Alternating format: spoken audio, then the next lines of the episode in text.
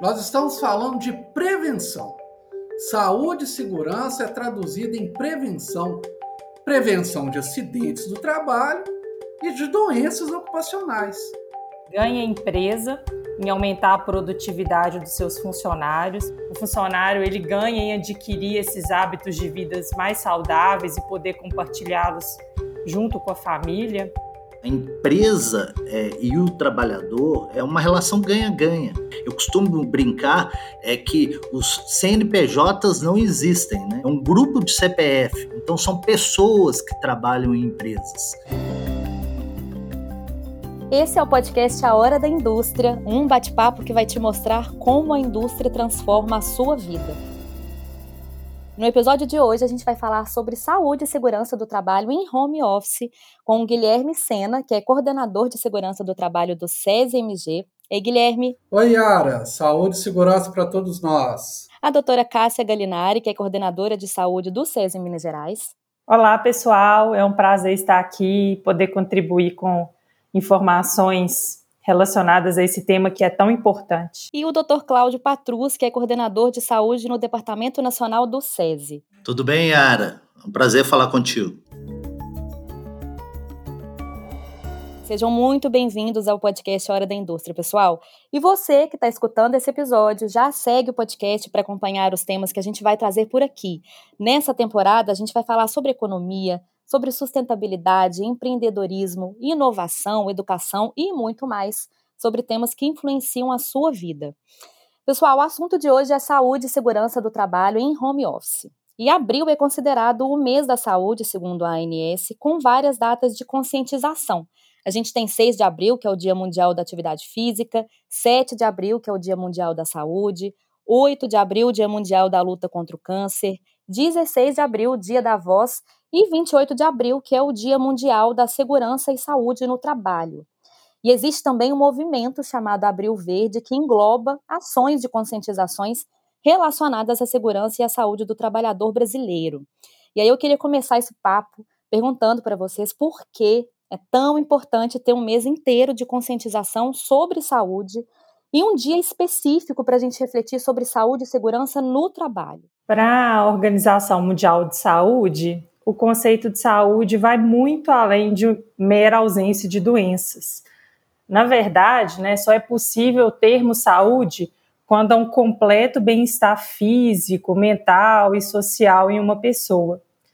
E geralmente, como passamos boa parte do nosso tempo trabalhando, o ambiente de trabalho é um dos fatores que contribuem para compor esse conceito de bem-estar. Essa questão né, dessas datas né, no mês de abril são muito importantes, no, porque a gente precisa realmente reforçar que saúde e segurança é fundamental para as pessoas.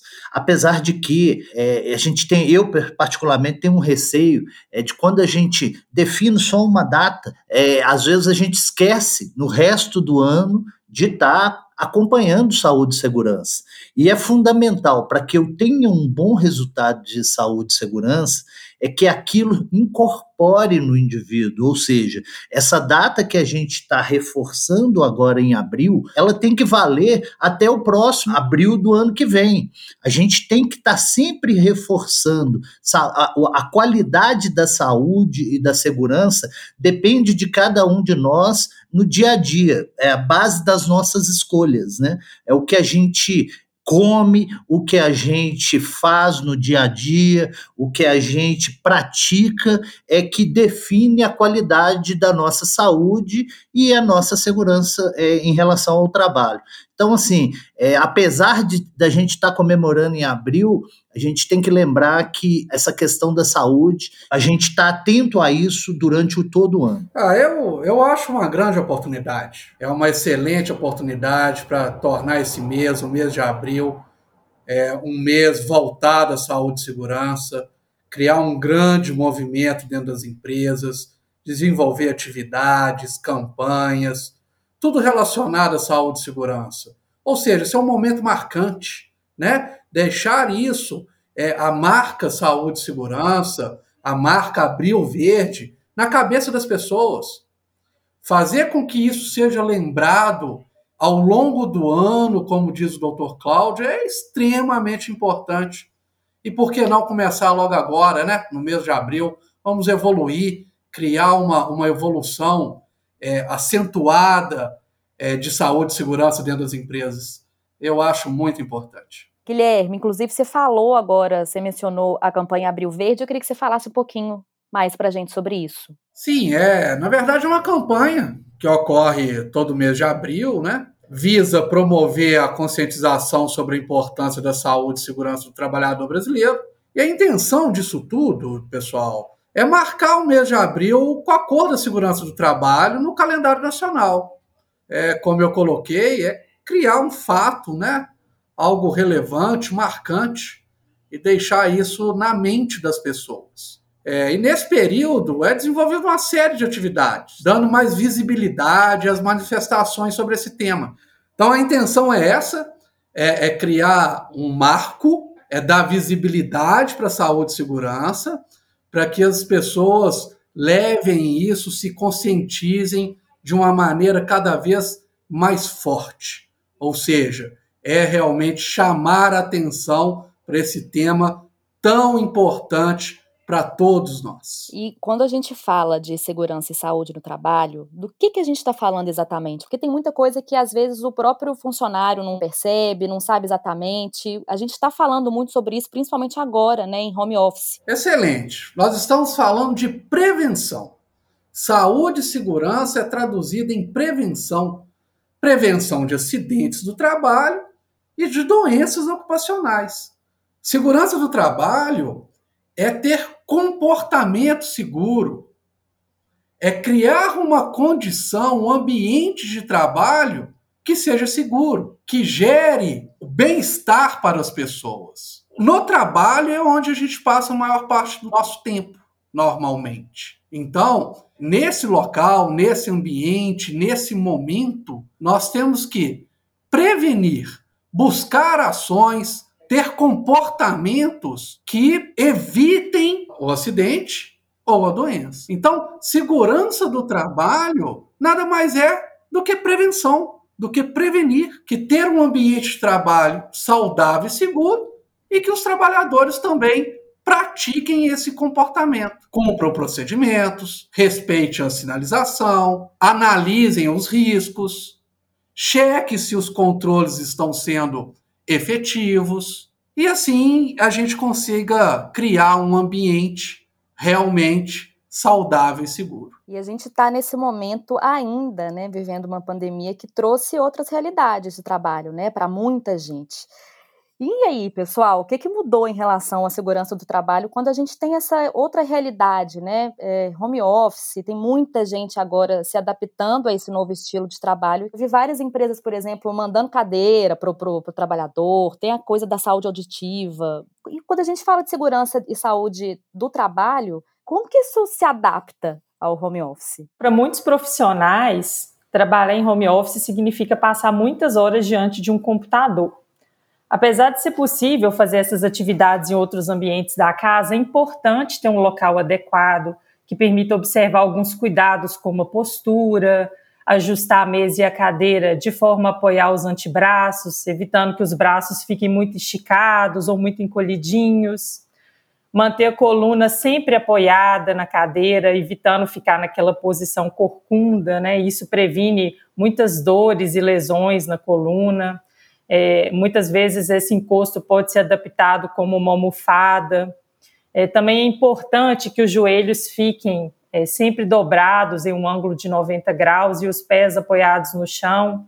Caso a cadeira não tenha ajuste, como acontece muito com as crianças, é importante é, procurar ter um apoio abaixo dos pés. É importante também que a tela do computador fique mais ou menos na altura dos olhos, para que a gente trabalhe com a cabeça ereta sem ter que ficar levantando ou abaixando o pescoço em excesso. Esse cuidado evita dores na região cervical e pode prevenir uma série de problemas na coluna a médio e longo prazo. Além dessa atenção à postura, também a gente não pode descuidar de alguns outros fatores, como, por exemplo, é, as refeições. É importante a gente manter o horário das refeições de forma regular, porque nosso organismo ele trabalha com ciclos. E evitar aqueles ataques não programados à geladeira ou à dispensa, que estão muito mais acessíveis, pode prevenir aí um aumento inesperado do peso. Né? E aí, é, uma, outro, uma outra dica importante que deve ser assim é, inserida na rotina são as pausas, os intervalos, né? Se programar, se for muito difícil, colocar o celular para programar essas pausas, para a gente se movimentar, alternar a posição, fazer alguns alongamentos, para evitar essas tensões em determinados grupos musculares. Pois é, eu acho assim, a gente, essa questão do home office, né, no Brasil ainda, é, agora realmente que a gente está tendo oportunidade de, de, de, ter uma estruturação melhor em relação a isso, mas fora do Brasil, é, já se, as, muitas empresas já usam essa modalidade como uma, uma uma forma de aumento de produtividade e até melhora da qualidade de vida dos seus trabalhadores. Ah, mas por que disso? É porque a gente perde né, uma, uma grande parte do nosso tempo no dia a dia é se deslocando né, até o trabalho e voltando do trabalho. Ainda mais nesse trânsito louco que a gente tem. Então, um dos pontos, né, a doutora, a doutora Cássia falou muito bem, das questões relacionadas à postura, das questões relacionadas às pausas sistematizadas, mas eu acho que um ponto relevante que a gente tem que colocar também é na proporção é, trabalho-lazer. Né? Normalmente a gente, quando trabalha na empresa, né, a gente tem lá o horário de ir para o trabalho e o horário de voltar do trabalho e eu consigo separar muito bem o que, que é casa, o que, que é momento de lazer e o que, que é momento de trabalho. Quando eu misturo isso, eu coloco isso tudo dentro do mesmo ambiente, eu tenho que ficar muito atento a essas desproporções. Tem gente que trabalha demais nesse momento, não tem horário para nada, acha que tem que ficar 24 horas disponível, e tem gente que perde o horário, né? Às vezes assiste um filme até mais tarde e acorda e esqueceu que ele já tinha que estar tá trabalhando desde mais cedo. Né? Então, essa organização é fundamental para que a gente tenha uma, uma qualidade boa desse trabalho e possa usufruir de momentos com a família, de momentos com descanso, visto que eu não estou perdendo mais esse tempo em deslocamento.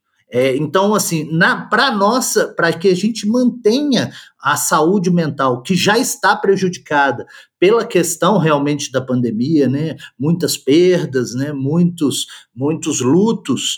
É, a gente precisa realmente lidar com isso e saber é, como trabalhar isso no nosso dia a dia. E sabendo desses desafios, quais são as boas práticas que as organizações têm implementado, gente? Bom, muitas empresas e organizações têm feito, sim, algumas, algumas ações é, de forma a ajudar a adaptação desse home office. É, algumas empresas estão com ações no sentido de empréstimo de mobiliários, como cadeiras, de desestimular o agendamento de reuniões próximos ao horário do almoço, né, tanto antes quanto logo após o almoço, bem como é, próximo ao fim do expediente. É, é, assim, além dessas que a doutora Cássia citou, muitas empresas, né, a gente lembra que tem, tem muitas empresas multinacionais né, no Brasil, empresas grandes, que já têm políticas de home office instaladas há muitos anos, né, e são boas práticas, por exemplo, é, algumas empresas francesas, e até virou motivo até de uma questão regulatória, é, por exemplo, o, o horário de trabalho trabalho daquele trabalhador, né, ele tem acesso aos sistemas da empresa somente naquele horário com uma tolerância mínima. Ou seja, fora daquele determinado horário, ele, ele não tem acesso ao celular corporativo, o sistema corporativo da empresa não, não funciona. É, isso são práticas, é, não necessariamente devem ser adotadas, depende muito é, de como que é, isso é conversado internamente entre é, trabalhador e a empresa, né, no, no, dia a dia, até porque a gente não tem essa regulação no país ainda, de uma maneira clara. Né, até porque isso não era uma prática usual. É importante a gente lembrar também é, que, apesar da gente estar tá falando que um aumento das atividades de home office, por exemplo, na nossa área, né, na área da indústria, é 70, quase 80% da indústria é considerada atividade essencial.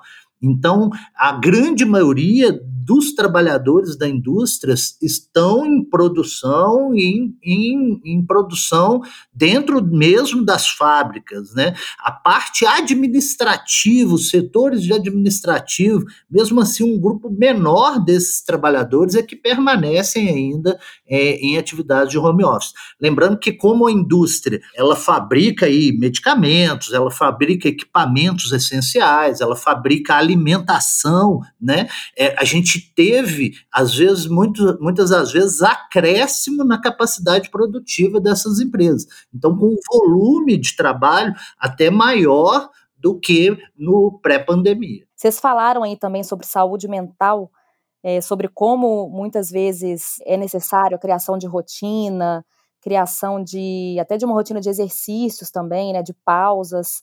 Como que as organizações podem dar suporte aos funcionários nesse sentido? A gente até teve um episódio agora sobre saúde mental na pandemia. A gente recebeu as psicólogas Vanessa Winter e Fabiana Badiona e elas trouxeram esse tema, falando assim diversas dicas, inclusive também sobre como manter a saúde mental, sobre como que a gente pode tentar manter a saúde mental na pandemia, né?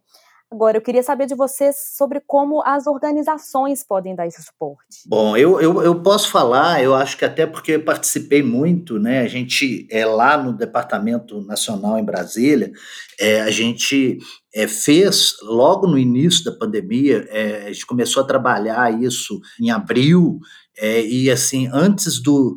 É, eu acredito que foi Aliás, foi março, final de março e início de abril, a gente já lançou um guia SES de saúde mental. É, foi muito legal porque esse, esse guia ele dava uma orientação, era com foco principalmente para o gestor e para o trabalhador. Né? Eu tinha essas, esses dois olhares dentro do guia. E foi muito legal porque a gente fez em português, depois houve uma solicitação da gente traduzir, a gente traduziu para o inglês, traduziu para o espanhol. Então, assim, e ele está disponível até hoje, a gente já vai vem fazendo atualizações nesse guia, ele é totalmente gratuito. Se quiser lá acessar o portal da indústria.com.br e procurar esse guia lá, o Guia SES de Saúde Mental, vocês vão encontrar detalhamentos disso. Isso é interessante porque a gente propôs no guia além né, da, da, das orientações, orientar ferramentas e ferramentas disponíveis gratuitamente para que aquele indivíduo é, que tivesse uma condição de saúde mental, sentindo deprimido, sentindo um pouco precisando de apoio, que ele pudesse acessar essas redes né, de, de apoio e pudesse ser acompanhado. Então, assim, a gente sabe que é um momento crítico, eu já citei anteriormente a questão é, do luto, né? A gente vê a cada dia aí o aumento do número de casos, cada dia mais próximo é, as mortes mais próximas da gente. A gente sempre tem gente que perdeu amigos, perderam parentes, né? Isso está no dia a dia, acho que de todos nós hoje. É, então, isso por si só já é um complicador. Imagina mudando este ambiente que a gente estava acostumado a trabalhar e de repente é, eu fico em casa com os filhos em casa, com a família toda em casa, o marido, os filhos, todo mundo tendo é, aulas online, enfim, é uma grande mudança e isso gera ansiedade. Então, se, se a gente não é, tiver um apoio, se tiver um suporte, eu posso realmente ter é, problemas. A gente acredita realmente essa questão da saúde mental. Tem gente já chamando de quarta onda, né? Que seria uma avalanche aí de casos em relativos à saúde mental no pós-pandemia, que a gente vai ter que lidar com isso nos próximos anos. Né? não tenha dúvida. Então, para que isso não se torne realmente uma questão ainda maior do que já está, é importante que nos primeiros sintomas a gente peça por ajuda, né? peça apoio. É, e é esse, eu acho que é o papel é, que nós, é, das empresas e do SES, podemos atuar. E a grande maioria das opções que se tem nessa área são opções de acesso fácil e acesso gratuito. É muito desafiador, né, doutora Cássia? Isso para as empresas também, né? Certamente. É, primeiro que, complementando aí a fala do doutor Cláudio, ainda, infelizmente, é um tema muito estigmatizado no país tanto nos ambientes de trabalho como até fora deles. É muito importante que as empresas tenham é, essa conscientização sobre a saúde e a doença mental, seja através de treinamento da liderança, né, seja através de um acolhimento maior do funcionário, de uma aproximação maior e uma abertura maior de liderança e funcionário.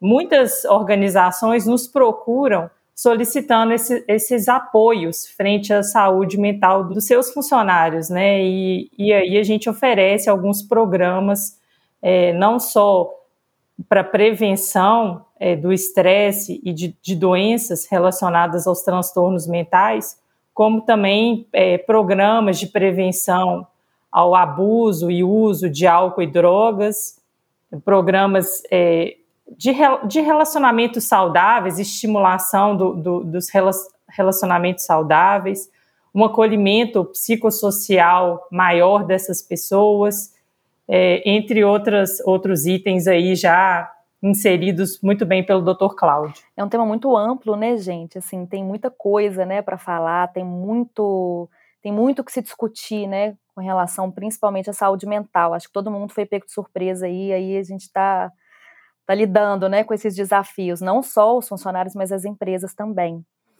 E eu queria saber de vocês, assim, a gente já está falando sobre, né, tá, acho que está claro para todo mundo quanto é necessário esse investimento em segurança e saúde no trabalho, mas eu queria que a gente falasse um pouquinho sobre é, quais benefícios isso, esse investimento em saúde e segurança no trabalho traz para as organizações e para os trabalhadores também, né? Investimentos em saúde e segurança no trabalho trazem benefícios mútuos.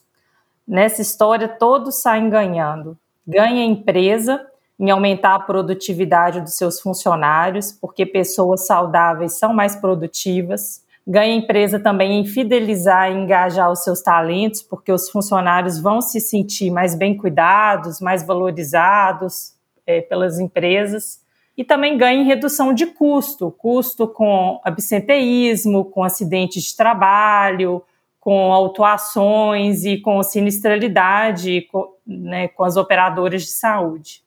Ganha o funcionário em ter um cuidado maior com sua saúde fora do ambiente de casa, né, dentro do ambiente de trabalho.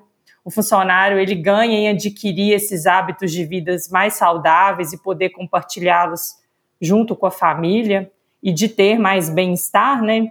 É, pegando um pouquinho daquele conceito global de saúde que eu introduzi aqui nesse podcast, e ganha sociedade com menos custos sociais, com reabilitações, por exemplo. Olha, é isso que a doutora Cássia é, falou é fundamental. Assim, a empresa é, e o trabalhador é, um, é, é uma relação ganha-ganha. Né? Isso aí é, eu costumo brincar é que os CNPJs não existem, né? É, são acúmulos de CPF, é um grupo de CPF, então são pessoas que trabalham em empresas.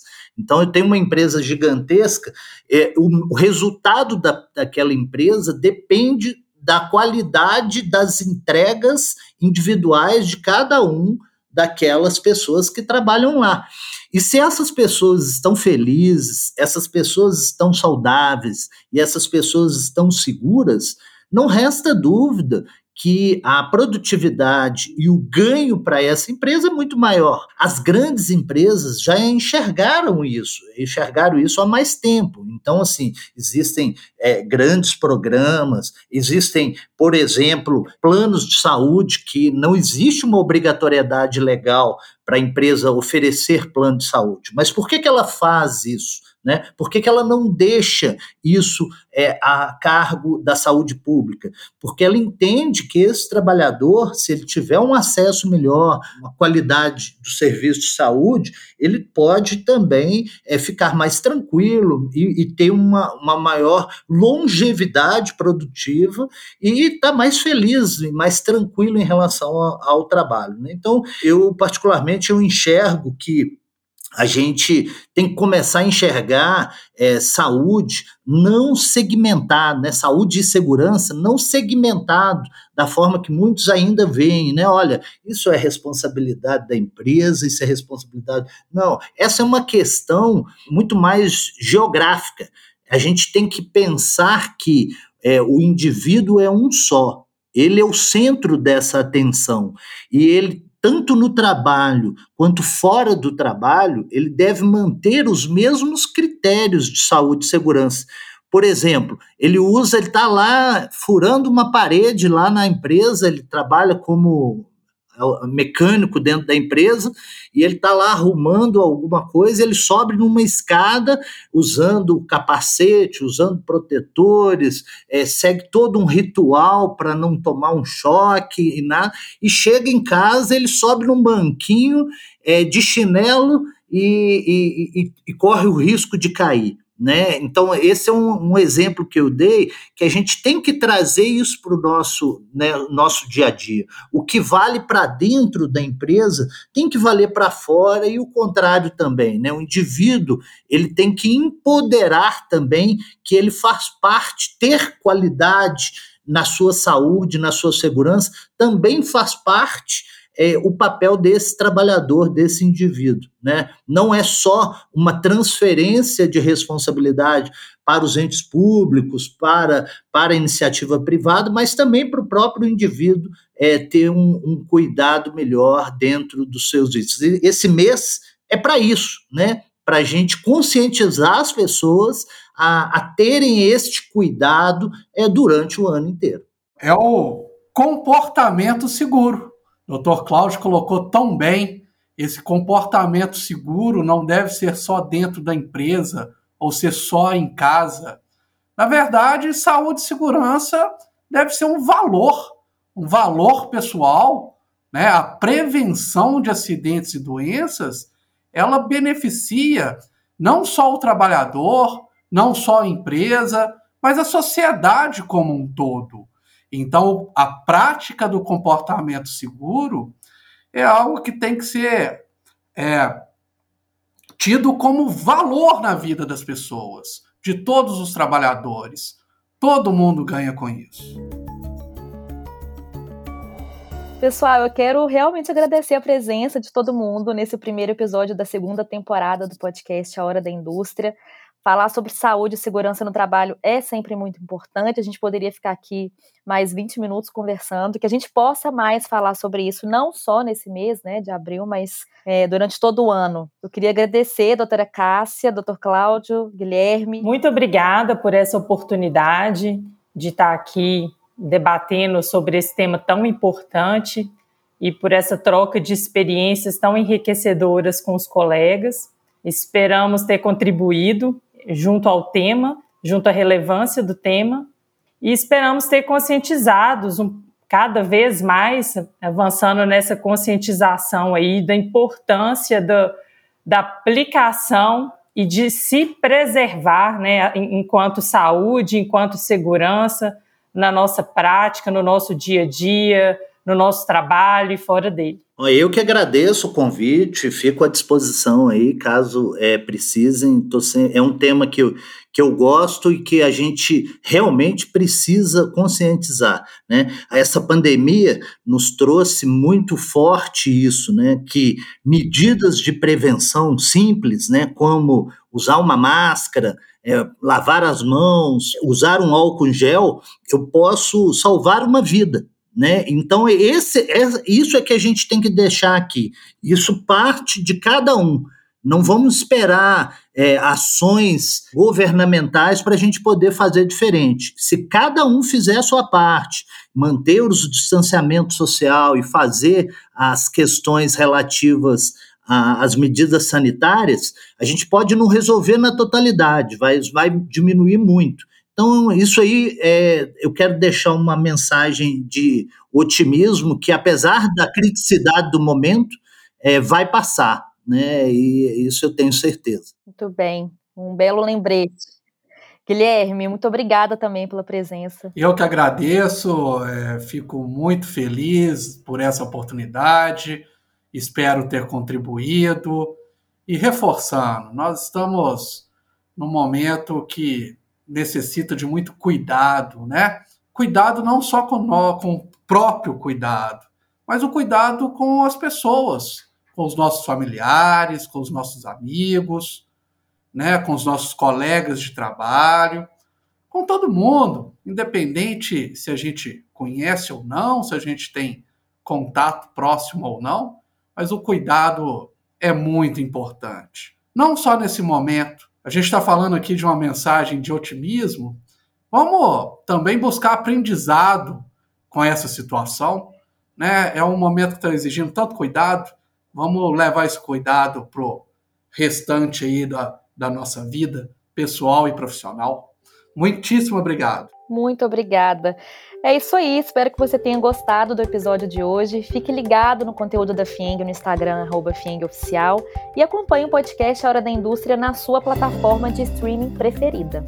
Não esquece de seguir o podcast, tem episódio novo toda segunda-feira com muito conteúdo relevante para você. Eu fico por aqui e até o próximo episódio.